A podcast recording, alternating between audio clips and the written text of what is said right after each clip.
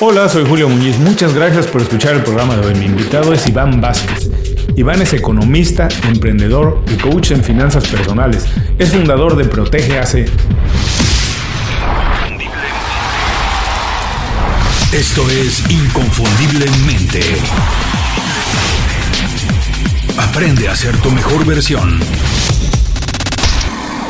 Iván, bienvenido inconfundiblemente. Muchas gracias por hacer tiempo para platicar con nosotros. Mira, nada más tenía muchísimas ganas de platicar contigo porque cuando se dice finanzas personales, todo el mundo sabe que tiene que ponerles atención, pero muy pocas personas quieren hablar con eso. Antes de empezar el programa, Iván, por favor, para quien no está familiarizado con tu trabajo, para quien no sabe lo que hace un economista y un coach en finanzas personales, por favor, resúmenos brevemente a lo que te dedicas y cómo es que has llegado hasta el punto en el que estás hoy. Hola Julio, buen día. Bueno, un economista es una persona que estudia el manejo del dinero, el manejo del capital y eh, la interacción con la sociedad. O sea, cómo, el, cómo la sociedad interactúa a través de intercambios económicos, mercantiles. Esto a nivel lo micro, que es las personas, las familias, los, las naciones y el planeta generalmente pues estamos como, como investigando precisamente cómo es la función de la interacción de nosotros los humanos con, con el dinero. Me imagino que esto suena como muy técnico y se estudia una licenciatura y todo, pero la relación con el dinero, Iván, no siempre es tan técnica y creo que por eso nos cuesta a nivel micro, desde las personales y las familias, tanto trabajo hablar de dinero. Y digo, las personas muchas veces saben que no tienen las finanzas personales en orden, pero no quieren entrar y organizarlas. ¿Por qué nos cuesta tanto trabajo hablar de finanzas personales? ¿Por qué nos cuesta tanto trabajo poner en orden esa parte de nuestra vida? Es que sabes que hay, hay una, una serie de mitos alrededor del dinero. Eh, no solo mitos, eh, son, mitos desde religiosos, morales, eh, sociales, hasta psicológicos al respecto del, dinero. Y eh, muchas veces las personas crecemos con ciertas concepciones de, sobre el dinero que nos impiden eh, crecer o hacer cosas con el dinero.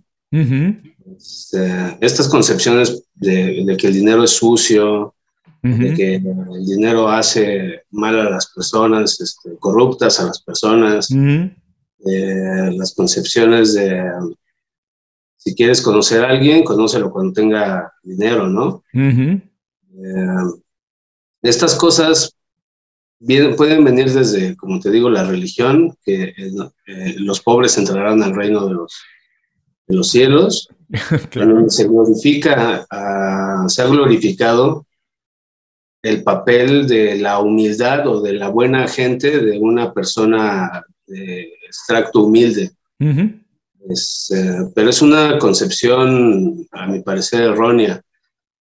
Eh, el dinero, no, o sea, una persona, el dinero no hace mal a buena a una persona. la persona ya era lo que era, este, o lo que es. La persona es lo que es y el dinero lo potencia. Una persona que ya es corrupta, con más dinero va a ser más corrupta. Una persona que es buena, con más dinero va a ser más bondades. Este, el dinero eh, como tal no es solo potencia, te potencia como, como persona, como ser humano, pero hacia lo que tú quieras hacer, es tu decisión. Y todos estos mitos, pues en muchas sociedades hemos crecido con, con esas cosas. Eh, y es trabajo ya de nosotros irnos las despojando. Aparte de la educación, este, pues nunca recibimos una educación formal desde la primaria o desde el kinder, que sería completamente necesario, que desde el kinder o la primaria te vayan enseñando a, ahorrar, enseñando este, algunos temas de finanzas personales. No, es necesariamente que tengas este, o que vayas a estudiar una carrera, economía, administración, contabilidad, lo que fuera. Este, también las personas, los artistas, también los pintores, los escritores, los fotógrafos. Atletas. atletas, todo el mundo, eh, o sea, debería de haber una, una tabla raza eh, para todo el mundo que tuviera estos conocimientos. Porque no solo los contadores, economistas administrativos utilizan esto. O sea, realmente, es más, te lo pongo así. Yo como, como economista, en mi formación como economista, jamás, jamás, jamás recibí una clase de finanzas personales. Siempre fueron finanzas, este, finanzas enfocadas hacia la empresa, finanzas enfocadas hacia el país, a cómo hacer crecer, rendir, maximizar eh, los rendimientos, pero nunca, nunca, nunca se habló de finanzas personales. Y es, sea, es, es la base de la pirámide, o sea, claro. no puede ser, ¿no? Que es curioso que además dices tú tuviste la formación como economista, una formación profesional como economista y nunca se estudiaron las finanzas personales. Por eso bendito Dios que te tenemos aquí en el programa. Rápidamente, porque todo el mundo que trabaja, bueno, no todo el mundo que trabaja, realmente todo el mundo en algún momento de nuestra vida tenemos relación con el dinero, ¿no? De otra manera sería un hippie que viviría ahí en una isla sin utilizar dinero. Pero todo el mundo tenemos relación con el dinero.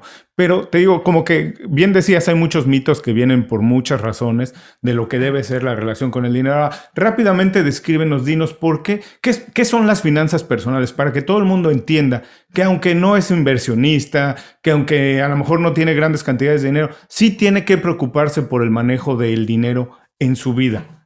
Así como siempre, las finanzas personales es el saber, el bien manejar tus recursos por recursos no solo se está hablando de dinero, por recursos se está hablando de tu tiempo, de tu inteligencia, de tus recursos humanos, es decir, tu familia, tus amigos, tus conocidos, tus contactos, eh, tus conocimientos, la experiencia que tienes, eh, el lugar donde vives, el clima donde vives. O sea, finanzas personales es bien saber manejar los recursos de los que tienes eh, a la mano.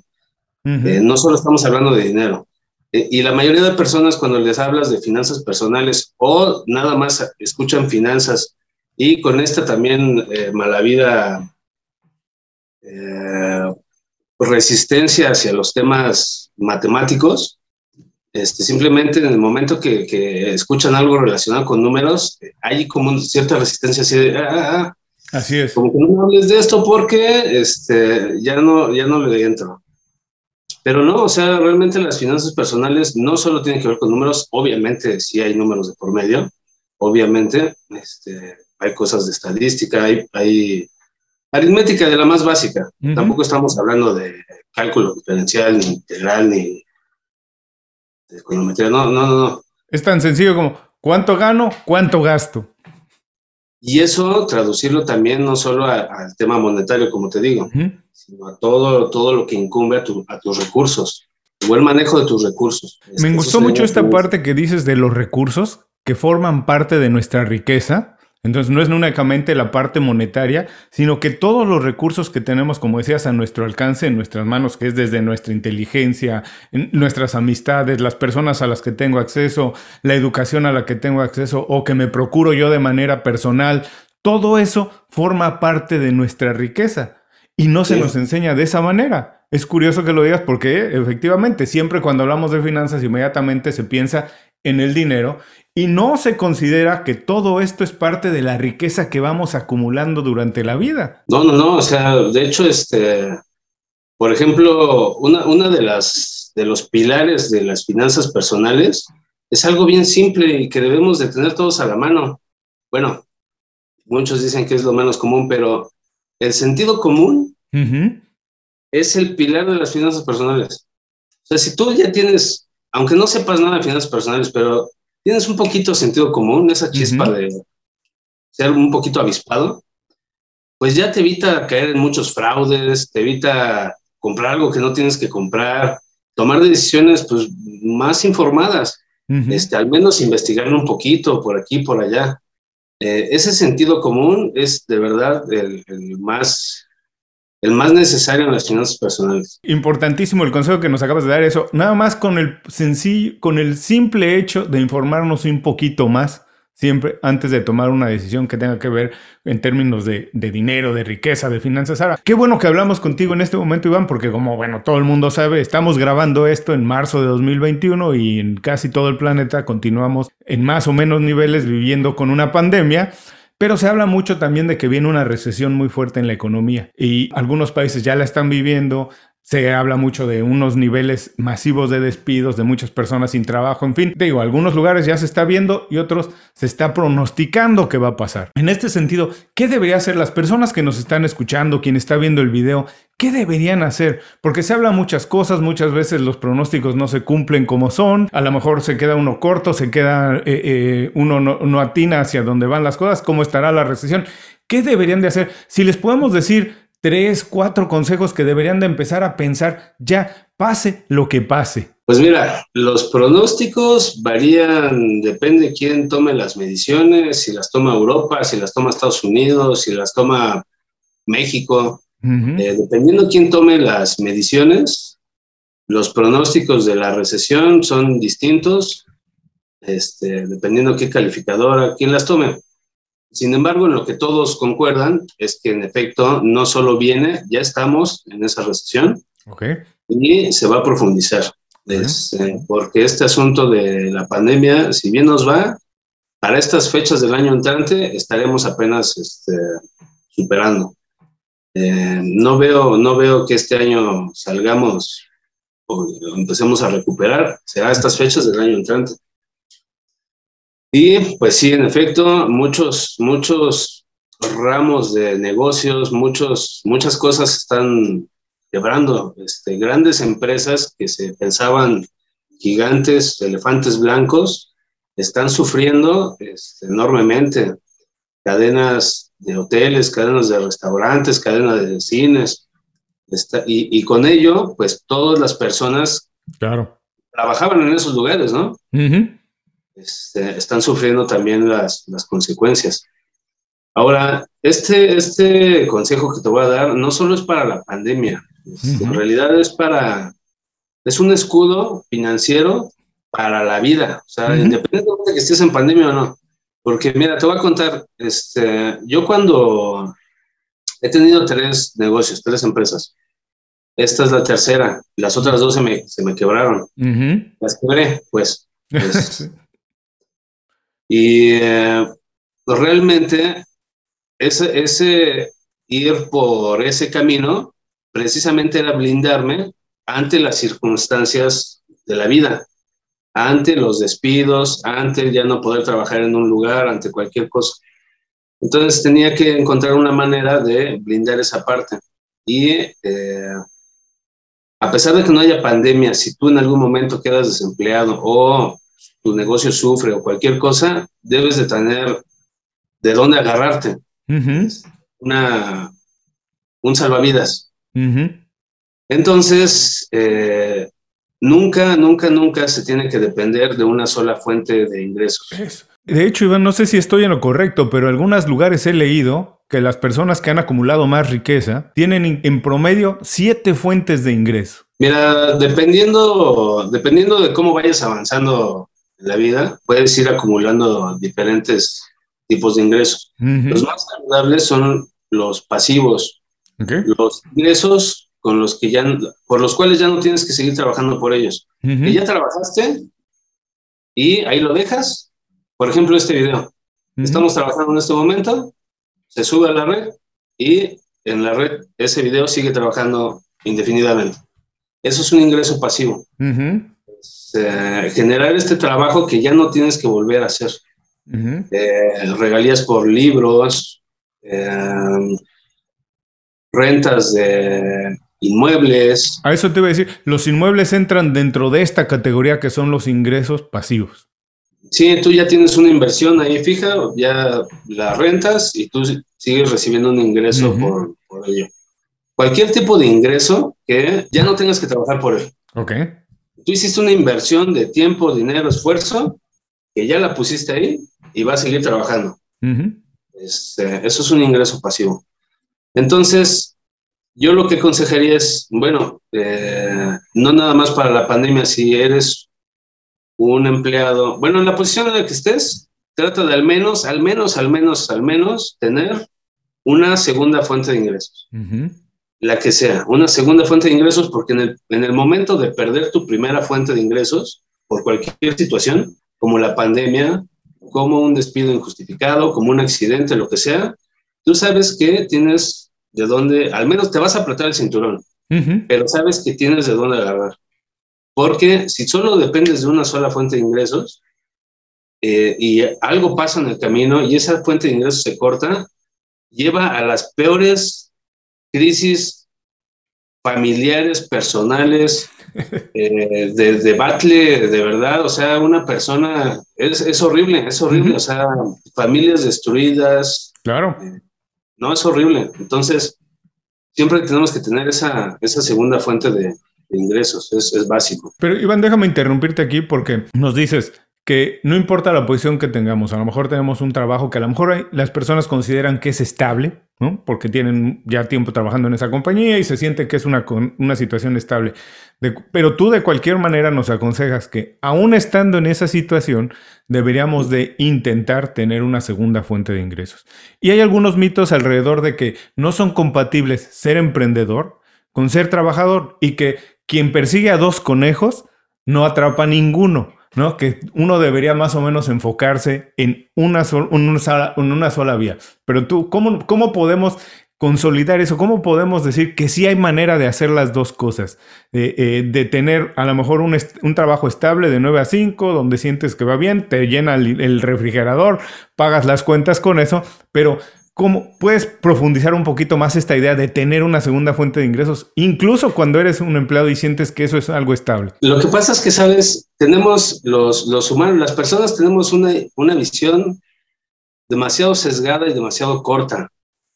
Solo, solo vemos lo que queremos ver y lo que somos capaces de ver. Entonces, dependiendo cuánto hayas leído, a cuántas personas conozcas, cuánto hayas viajado, eh, y aparte tus gustos personales es lo que tú decides poner en tu foco de, en tu foco de visión. Tu foco de visión es este cachito. Es una persona que dice que su empleo es completamente seguro. Este, pues puedes explicarle eso a los taxistas hace 10 años, ¿no? Tal vez antes de comprar a Uber. o puedes explicarle eso a los camarógrafos de acción que iban con una camarota así trepados en un helicóptero y que ahorita un dron hace su trabajo. Claro.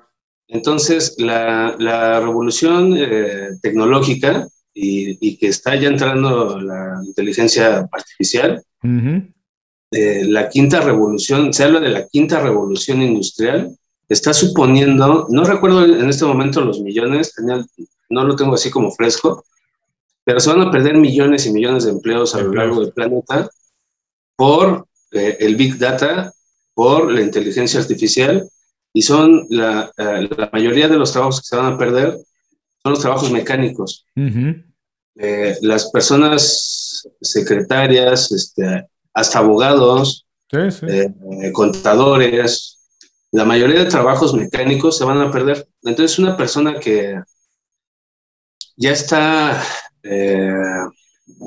hecha y derecha en su carrera, si ya tiene 40, 50 y años y está trabajando de eso, pues a lo mejor sí le da para que se jubile de la misma manera.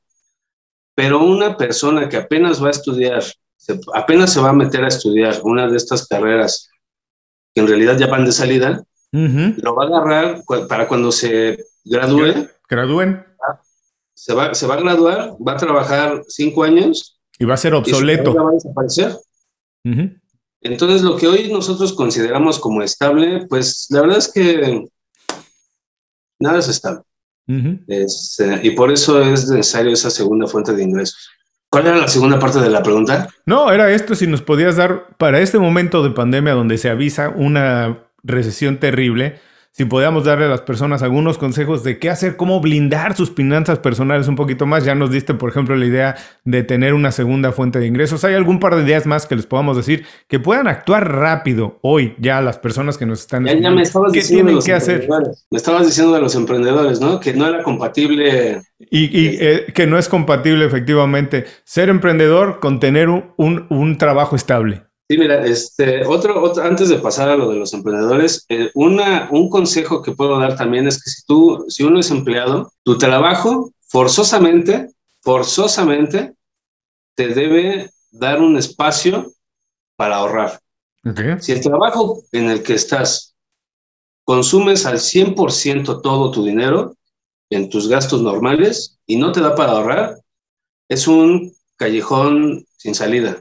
Nunca vas a poder salir de ahí. Para generar una segunda fuente de ingresos, necesitas cierto margen de, de movimiento.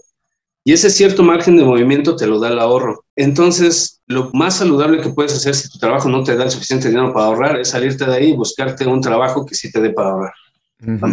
Ahora, pasando al, tema de los emprendedores, el, el, tema de...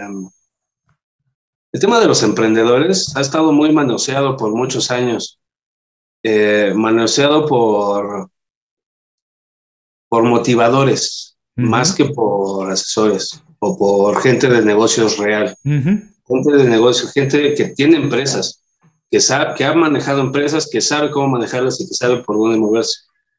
En cambio, se ha llenado de personas que no tienen experiencia, no tienen negocios y nunca las han tenido. Nunca han quebrado una empresa, no saben qué se siente pasar por ahí. Es más, las universidades, la que tú me digas, la mayoría, la gente que enseña negocios, no tiene negocios. Nunca, nunca ha pasado por ahí. nunca ha sufrido eso. Simplemente son gente de negocios de libros. Es lo que llama Robert Kiyosaki, el autor de Padre Rico, Padre Pobre, que llama los profesores falsos, que son personas que nunca, él decía, cuando yo estudiaba economía, mis profesores nunca habían tenido un negocio. ¿Cómo podía aprender de ellos? Exactamente. O sea, de todo, por ejemplo, yo de que recuerde de todos mis profesores, creo que uno o dos tenían negocios propios, aparte de ser profesores. Hmm. Este, pero los demás eran gente de que se formó en la universidad y que nunca salió de la universidad. Es más, ni siquiera nunca había tenido un trabajo fuera de la universidad.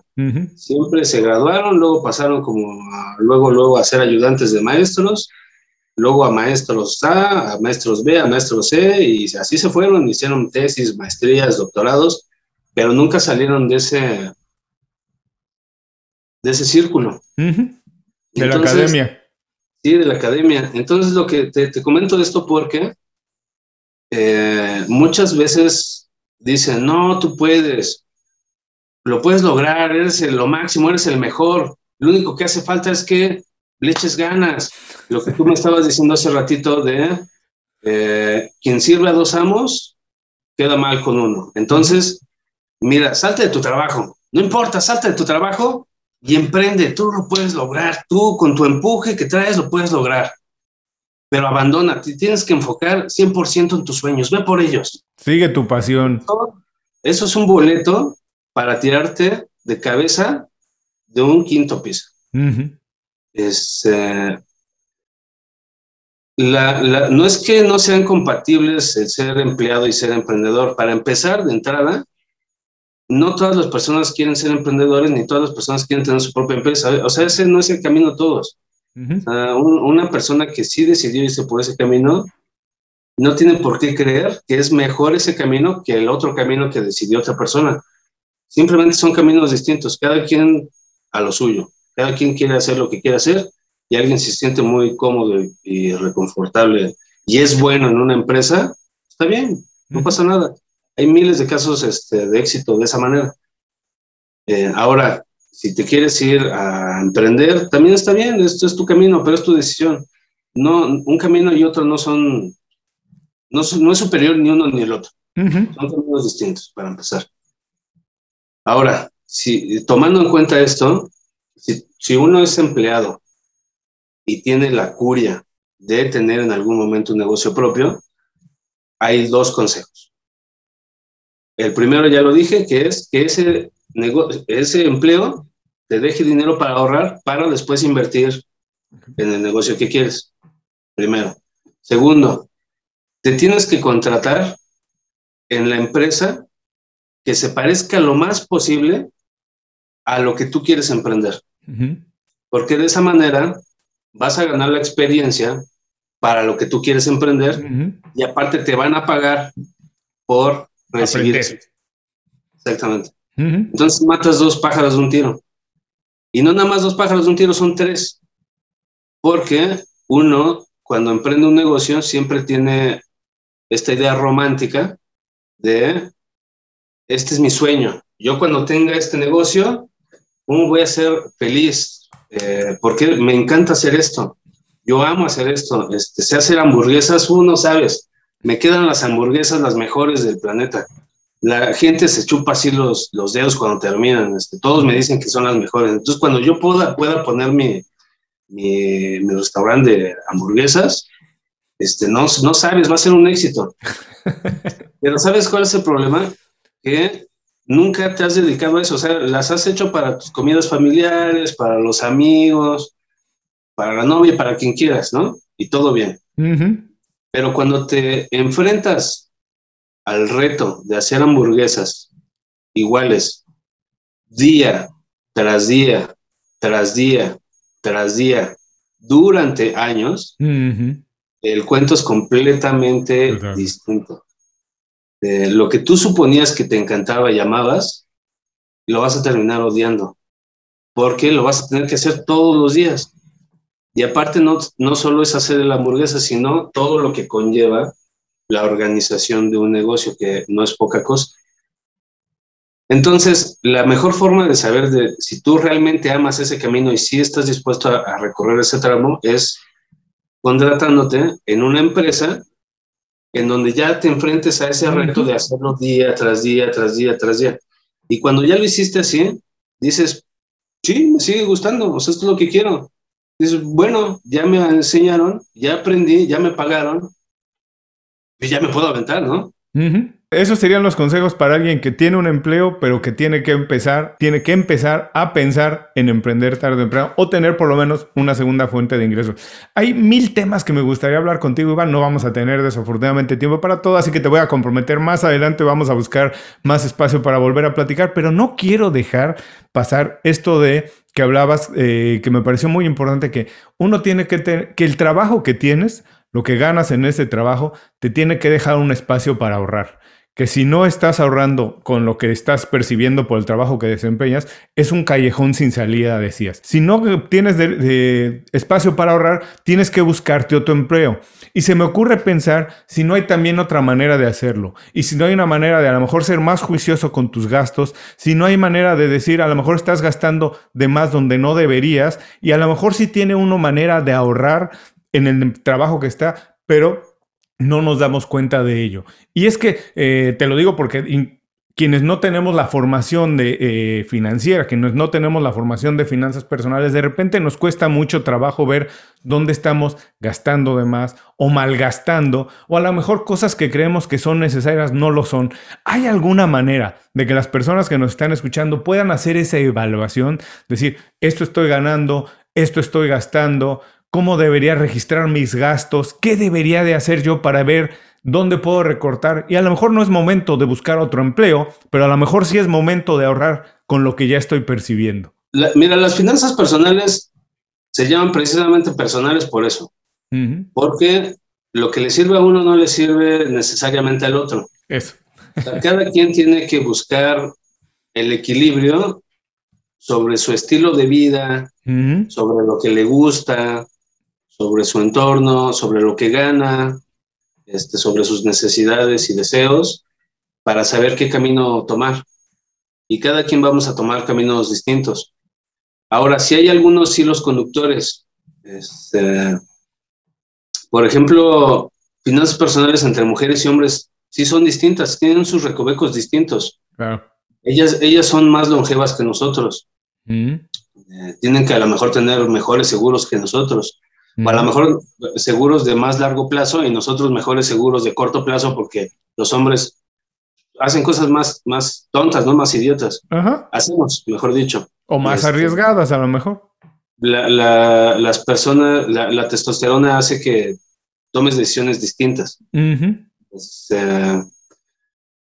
si hay algunos hilos conductores en general de las finanzas personales a pesar de que cada quien tendría que hacer ya juiciosamente su, su análisis, pero este, generalmente va en tres cosas, es el pasado, presente y futuro. El pasado es eh, el cálculo del patrimonio. El patrimonio es lo que tus activos, lo que tienes, menos tus pasivos, lo que debes. Obviamente, si tus deudas son mayores a lo que tienes, pues tendrás un patrimonio negativo, ¿no? Puede salir un patrimonio negativo. También puede ser un patrimonio positivo o un patrimonio tablas. Es, eh, pero lo primero que hay que hacer es saber en dónde estamos parados. Para empezar, es saber dónde estamos parados. ¿Dónde estoy parado? Necesito saber qué tengo y qué debo.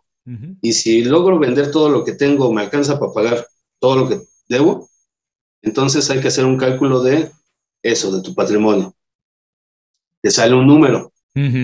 Lo conviertes ya a... Todo lo que tienes lo conviertes ya a, divisas y te sale un número. Y ese es tu número de patrimonio. Ese es tu pasado, lo que has hecho, lo que has logrado hasta ese momento es tu pasado. Hasta este momento. Corte. El presente es el presupuesto. ¿Cómo estás manejando tu dinero actualmente? Entonces, tienes un ingreso eh, que puede ser fijo o variable, mensual, y tus gastos fijos o variables mensuales. Y los contrastas. Para hacer ese presupuesto, em, a veces sí hay que tener un poco más de... Ya, ya, ya, es un poco más fácil porque hay aplicaciones que te permiten llevar ahí como todo el registro. Lo, lo complicado es hacerse el hábito de que si tú vas a, gastar este, hasta en una golosina, lo apuntes.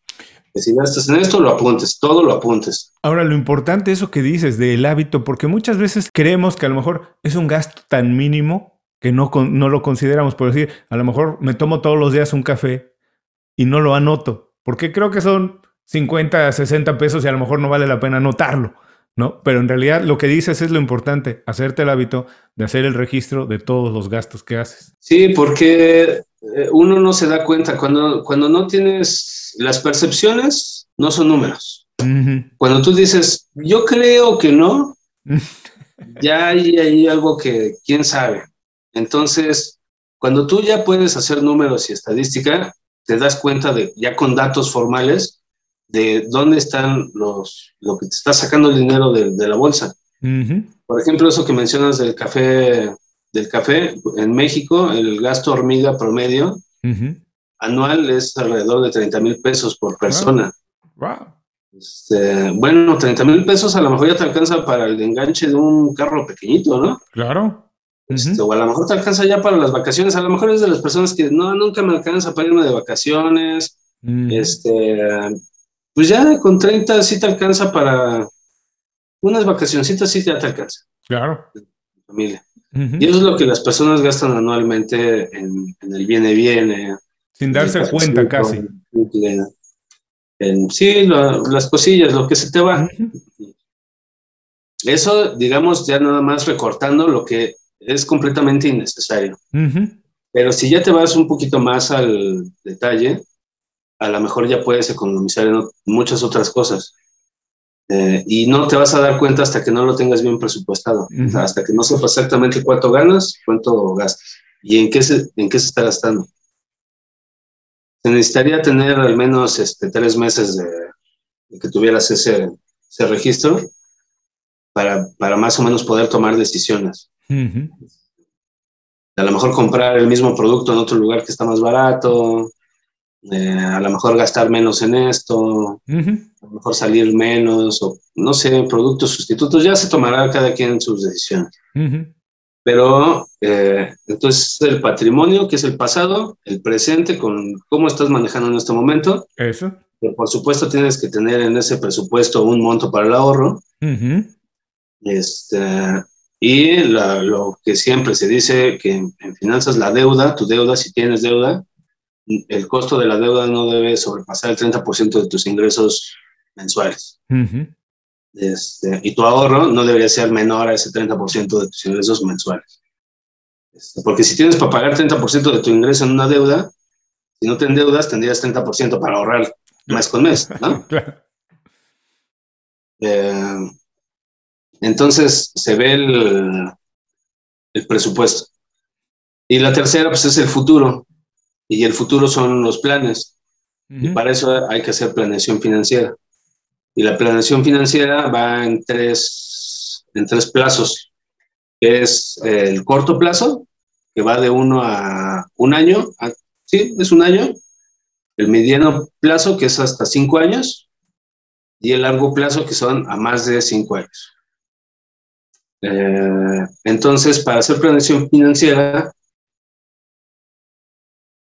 perdón, es, eh, el consejo es que se tome una libreta, una hoja, y tú digas, en un año quiero ahorrar tanto dinero, porque me quiero de vacaciones, es un objetivo. Eh, quiero abrir un negocio, quiero comprarme un auto nuevo, quiero, no sé, lo que tú quieras. Lo pones en el corto plazo. Si ese objetivo no te alcanza en el corto plazo, pues lo pones para el mediano y así te vas. El largo plazo, pues a lo mejor ya ir viendo para la jubilación. Puede ser, ¿no? Ir ahorrando para la jubilación, haciendo inversiones, comprando seguros, no sé, lo que tengan que hacer. Que no nada más es en temas financieros, porque si ya estás pensando a largo plazo, una inversión buenísima es invertir en, tu salud.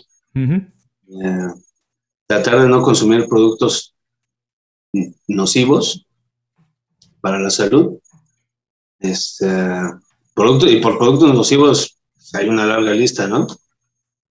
Eh, hacer un poco de ejercicio, eh, mantenerte lúcido mentalmente. Ese, ese tipo de cosas también son una inversión para tu futuro y también deben de ser a largo plazo. También las debes de contemplar ahí porque digamos que tú, es, esto es trilladísimo, pero la, esta frase de tú eres tu mejor inversión es completamente verdadera. Eh, entonces, empiezas ahí a, anotar todas las cosas que tú quieres hacer y lograr de aquí hasta donde te alcance la visión. Cuando tú pones sobre papel todo eso, te vas a dar cuenta también que eh, se evita la percepción, en donde tú tienes un montón de deseos de cosas por cumplir, pero todos tus planes se contraponen entre sí. O sea, hay cosas que no vas a poder hacer, o sea, hay que, hay que discriminar, hay que tomar decisiones sobre qué sí vas a poder y qué no vas a poder, porque si tus planes se van contraponiendo, es como si tú mismo estuvieras jalándote una cuerda de un lado y tú mismo del otro lado y, y, te vas a quedar en medio y no vas a avanzar. Entonces, eh, yo lo que aconsejaría, y de hecho es, un consejo que a mí en, lo particular, de, en, cuestión de negocios, me ha servido muchísimo, es alinear tus objetivos. Eh, que tus metas, que las acciones que tú estés haciendo en tu vida normal, diaria, todas vayan encaminadas en un mismo sentido. Cuando tú logras eso, una acción que haces hoy puede ser que no, no, te lleve a ningún lado mañana, pero puede ser que de aquí a un año, dos años, esa misma acción que ya hiciste atrás repercuta en, en, ese favor a donde vas. Y eso va siendo trabajo anidado, porque estás trabajando poco a poco haciendo pequeñas acciones diarias, cotidianas, que te van llevando en un solo hilo. Eh, y así tus metas no se van contraponiendo, al contrario, una meta va potenciando la otra y se van potenciando entre sí las metas. En lugar de tú jalarte la cuerda, en lugar de competir contra ti mismo, te estás potenciando a ti mismo. Entonces, tener metas alineadas te va, te va, va siendo exponencial el logro de tus metas, en lugar de irlas este, retardando. Entonces, sí, o sea, patrimonio, dónde estoy parado, presupuesto, qué estoy haciendo con mi dinero, planeación financiera, qué voy a hacer con ese dinero y que, esas metas estén alineadas a, a lo que tengo. Entonces, pues al menos así a bote pronto, creo que podría dar como esa estructura para ir trabajando. Visita inconfundiblemente.com. Descarga nuestras herramientas y aprende a ser tu mejor versión. Gracias por seguir con nosotros. Estoy platicando con Iván Vázquez. Iván, ah, vamos a entrar a la segunda parte de la entrevista. La primera ha sido muy buena y como dije al principio, te voy a comprometer a regresar más pronto de lo que pensaba porque nos quedan muchos temas por hablar. No hemos hablado ni siquiera de tarjetas de crédito, de si es que es una deuda buena y una deuda mala, si es un buen momento para invertir o no. Así que vamos a buscar espacio para que regreses al programa pronto y nos puedas platicar de todo esto, porque ahora lo que quiero es conocer un poco más a Iván Vázquez, al emprendedor, al que ha estado ahí en el, en el ajo, el que ha hecho los negocios, el que ha decidido. ¿Y cómo es que lo has hecho? ¿Qué hábitos has utilizado para hacerlo? Lo primero que quiero preguntarte, me imagino que siendo economista, debes ser una persona de muchos hábitos y de estructura. Pero tú, ¿cuál consideras que es el hábito personal que has logrado adquirir y desarrollar que te ha ayudado más a conseguir los logros que has conseguido hasta ahora? La persistencia. La persistencia creo que ha sido base. Hay una, hay una diferencia entre ser necio y ser persistente. La, la, diferencia radica en que ser necio es hacer siempre lo mismo, tratando de conseguir cosas distintas. O sea, tú quieres conseguir cosas distintas, pero no mueves tus hábitos, no mueves nada y quieres seguir haciendo lo mismo. Eso es ser necio. Eso es necedad. Ser persistente es tener un objetivo, es al revés, es tener un objetivo y hacer muchas cosas distintas encaminadas a, a conseguir ese objetivo. Es completamente la inversa de, de, la necedad. Y creo que es una de, los, de las cosas que más me ha ayudado, ser persistente. Ay, fíjate que me recuerda, este, hay un libro de Hermann Hesse, Demian. hay, un, hay un capítulo en donde el, el niño está narrando que quiere sentar, está en un salón de clases habitual, este, digamos, 30 personas sentadas en el salón. Y su objetivo era sentarse al lado de una persona que estaba hasta el otro extremo del salón, pero no sabía cómo porque tenían la costumbre de todos sentarse siempre en las mismas bancas. En el mismo lugar. Y por pena no podía ir y simplemente quitar a un niño de esa banca uh -huh. para sentar ahí al lado de la persona que quería. Entonces lo que hizo fue esperar su oportunidad y un día, de la nada, un niño dos bancas atrás se enfermó y no fue ese día a la escuela. Entonces él avanzó dos banquitas hacia atrás. Luego resultó que al otro niño, eh, a tres bancas a la derecha, lo suspendieron por mala conducta y se cambió. Tres meses después y así fue como moviendo fichas de ajedrez uh -huh. hasta que llegó su momento y después de tiempo que ya había pasado, pudo sentarse en el lugar que él quería. Fíjate que esto, esto habla de, de no solo de persistencia, sino de lo que te estaba comentando hace rato del trabajo anidado. Uh -huh. de cómo tus acciones poquito a poquito van avanzando y moviéndote al lugar que quieres llegar. Ajá, que creo que eso es una de las cosas que a mí en lo particular más me han ayudado. Uh -huh. Me imagino que esto tendrá un poco que ver con tu formación como economista, pero eso del trabajo anidado tienes toda la razón. Es incluso yo siempre hablo de cuando quieres perder peso, es imposible perder peso con ir un día al gimnasio. Cuando pasan tres, cuatro meses ya empiezas a ver los resultados y empiezas a ver los resultados de los primeros días que fuiste al gimnasio. Así que sí, efectivamente se trata de ir sumando y el, el, el trabajo que se va acumulando es exactamente igual como en las inversiones. Es difícil ver ganar, crecer tu dinero de manera inmediata, a menos que pegues un golpe certero con un negocio que pasa una vez en no sé cuántos millones de opciones, a ir un poco ahorrando todos los días y al paso del tiempo, cuando volteas para atrás dices, ah, ya tengo X cantidad ahorrada porque no te diste cuenta que poco a poco iba sumando y todo se va multiplicando. Rápidamente dime, ¿qué hábito no tienes? Así como economista, que no tienes un hábito, pero te gustaría tener y por qué te gustaría tenerlo. Ay, me gustaría levantarme más temprano. nunca, nunca he sido este de mañanero. Uh -huh. Puedo trabajar dependiendo de lo que esté haciendo, puedo trabajar por largos lapsos y puedo estar ahí constante, constante, constante, pero levantarse temprano es algo que a mí me cuesta mucho trabajo. Entonces, hacer el hábito de pararse, hacer ejercicio y tomarse un tiempo para tal vez un poco de meditación y tomarse el tiempo para ponerse a leer, todo eso antes de sentarse a trabajar. Fíjate, mira, este, este sería mi ideal. Te lo, voy a, uh -huh. te lo voy a decir. Despertar temprano, madrugada, no sé, tal vez 5 de la madrugada. Hacer meditación. Uh -huh. Tal vez media hora, 40 minutos. Un poco de lectura, tal vez una media hora. Uh -huh. Unos 40 minutos de ejercicio. Una hora de estudio de los cursos, de tomar cursos. Luego una ducha y sentarme a, a trabajar. Ese sería el ideal. Pero en serio es algo muy complejo para mí.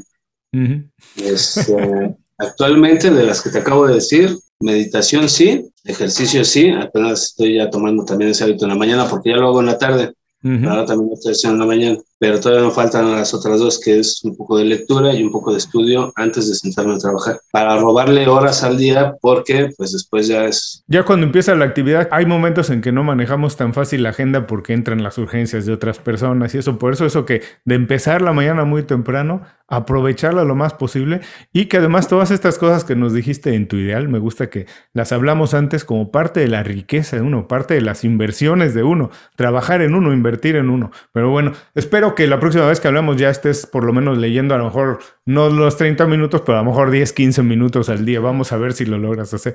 Ahora, ya nos recomendaste por ahí eh, Demian de Herman Hayes, pero si puedes recomendarnos otro libro o un blog o un podcast o un programa, lo que tú quieras recomendarnos que las personas puedan utilizar como fuente de inspiración o fuente de información y dinos por qué no lo recomiendas, Iván. Fíjate que sí, hay un, hay un eh, podcast que he estado escuchando últimamente, no tiene nada que ver con, con negocios, trata más bien, son, son, se llama ZDU al aire.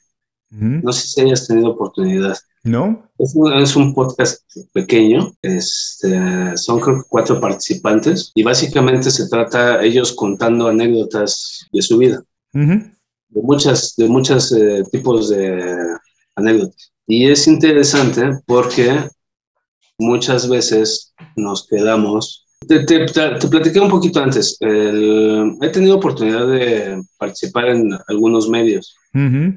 eh, y siempre las, siempre la, la mecánica es de bullets, bullets, bullets. Necesito que me digas. El tiempo es corto y rápido. Y... Ajá, tienes cinco minutos y en esos cinco minutos quiero que me des los siete tips mejores de finanzas personales. Los siete tips para manejar la tarjeta de crédito. Los siete tips para no irme a la bancarrota. Y así te traen. Pum, pum, pum, pum. Y en otros formatos que también he tenido oportunidad de participar en algunas, algunos festivales de emprendedores, me he dado cuenta que también muchas personas exitosas, exitosas, se suben a, a hablar y te dicen, yo he logrado esto, yo he logrado el otro, hice esto, llegué aquí, fui allá, tal, y no sé qué. Y tú sí, ya, ya sé que hiciste todo eso, pero dime cómo lo hiciste. Dime cómo llegaste ahí. Eh, y eso es algo que a veces, muchas veces no se tiene, no se tiene acceso a conocer un poquito más de la persona. ¿Qué es lo que poquito a poquito fue haciendo para poder llegar al lugar en donde no es magia? Que uno ve nada más lo de encimita, pero no es magia. Claro. Y lo que me ha llamado la atención un poco de este podcast que, que te comento es precisamente porque estas personas cuentan anécdotas de su vida y te vas dando cuenta de la construcción de una persona. Claro. De cómo se fue construyendo, cómo llegó a estar en ese podcast y por qué. Eh, y esa, esa, esa parte de, de, ir conociendo la construcción de una persona eh, me parece interesante, aparte de que son chistosos y me, me gusta cómo lo hacen. Entonces creo que lo podría recomendar uh, al aire. Y a todas las personas que nos están escuchando, que están manejando, están haciendo ejercicio y no pueden tomar nota ahora, no se preocupen, regresen más tarde a las notas del programa y vamos a dejar ahí el enlace directo a la recomendación de Iván. Iván, me gusta mucho hablar eh, con las personas sobre sus recomendaciones porque habla mucho también no solo del profesional, sino de la persona, de los intereses que tienen después del trabajo a veces. Y como sabes, el programa se llama Inconfundiblemente y esto me gustaría saber, ¿qué hace a Iván inconfundible? ¿Por qué consideras que eres único? ¿Por qué eres inconfundible? Fíjate que esa sí me la pones compleja, ¿eh? ¿Por qué soy inconfundible? Creo que soy una persona multidisciplinaria. Creo que eso me podría definir. O sea, ahorita porque estamos hablando de, de cosas de números, matemáticas, pero bien podríamos hablar de historia, de literatura, de filosofía, de psicología, política, de, o sea, en realidad desde hace mucho tiempo, desde mucho antes que yo siquiera pensara que me iba a dedicar a los negocios, soy una persona que le ha gustado muchos temas y ha estudiado muchos, muchos temas. Y eh, yo sin saber que haber hecho eso me iba a ayudar al final a lograr lo que ahora se está logrando. Cosas, cuestiones de marketing, no sé, muchos. Y creo que esa multidisciplina podría ser algo que yo veo que no, que, muchas personas no tienen. Oye, voy a, decirte que coincido contigo en esto. A mí me encanta también. Y, yo he hecho muchas cosas en la vida. Las personas que tienen tiempo escuchando el programa saben que, por ejemplo, mucha eh, parte de mi vida me he dedicado al entretenimiento, trabajar con músicos, en canales de televisión, en fin. Pero ahora hago esto y, lo disfruto muchísimo y no tiene nada que ver.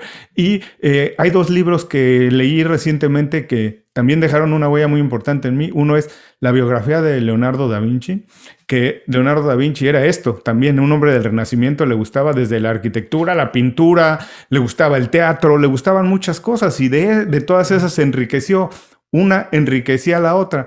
Y después hay otro libro que se llama Amplitud, que habla de esto, de cómo las personas hoy en día entre, tienen más experiencia en muchas cosas son más profesionales, son más capaces. Se tenía la, idea de que uno se tendría que especializar en algo desde muy joven. Pero incluso eh, en este libro vemos que los atletas, algunos de los atletas más destacados, el caso de, por ejemplo, Michael Jordan, él tomó el básquetbol a lo mejor muy tarde en su vida, pero otros deportes que había practicado antes lo ayudaron a ser un mejor basquetbolista.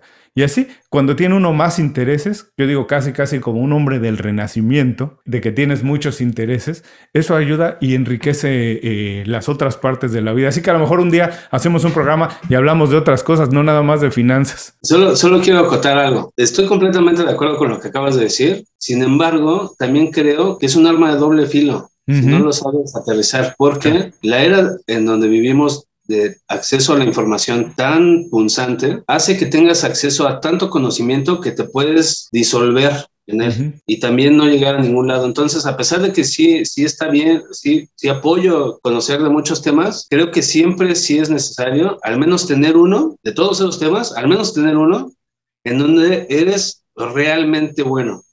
Ten, hay muchos, pero creo que sí debes de tener al menos uno en donde eres muy bueno y que sí te distinga de los demás.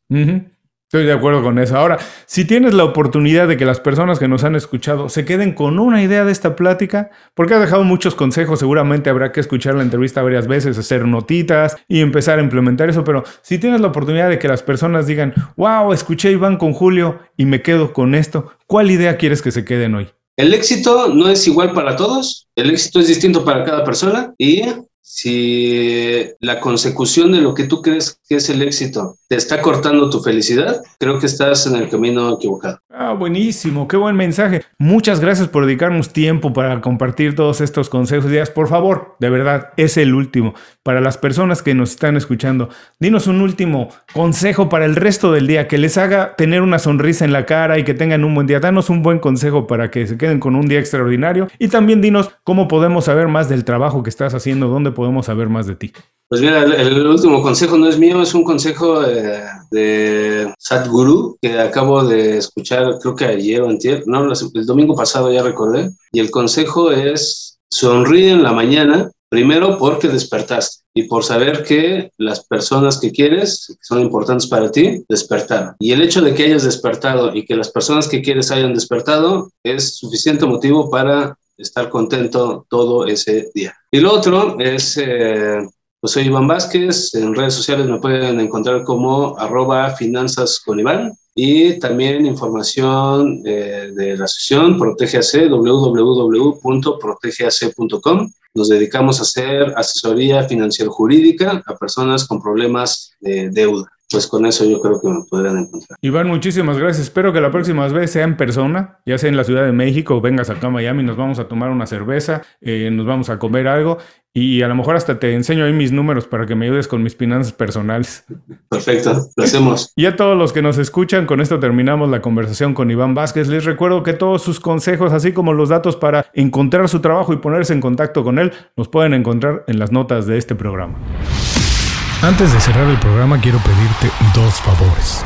Primero, si algo te pareció interesante o motivador y conoces a alguien que se pueda beneficiar con esa información, comparte el programa con ellos. Eso nos ayuda a todos. A ti por fortalecer tu red de contactos, a ellos por recibir información útil y a mí porque más personas conocen inconfundiblemente. Segundo, suscribiéndote a nuestro boletín para recibir de manera gratuita información, recursos, consejos e inspiración para impulsar tu desarrollo profesional o crecer tu negocio. Recuerda que lo que importa no es tener un trabajo o un negocio que te dé para vivir sino un estilo de vida donde crezca lo mejor de ti.